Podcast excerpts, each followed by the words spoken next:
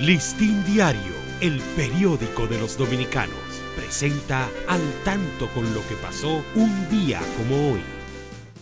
2 de febrero de 1973 es perpetrado el acto heroico por Francisco Alberto Camaño y un grupo de sus más cercanos colaboradores, los que penetraron al país por Playa Caracoles de Asua con la intención de realizar una revuelta para derrocar al gobierno instaurado en el año 1970. Listín Diario, el periódico de los dominicanos, presentó al tanto con lo que pasó un día como hoy.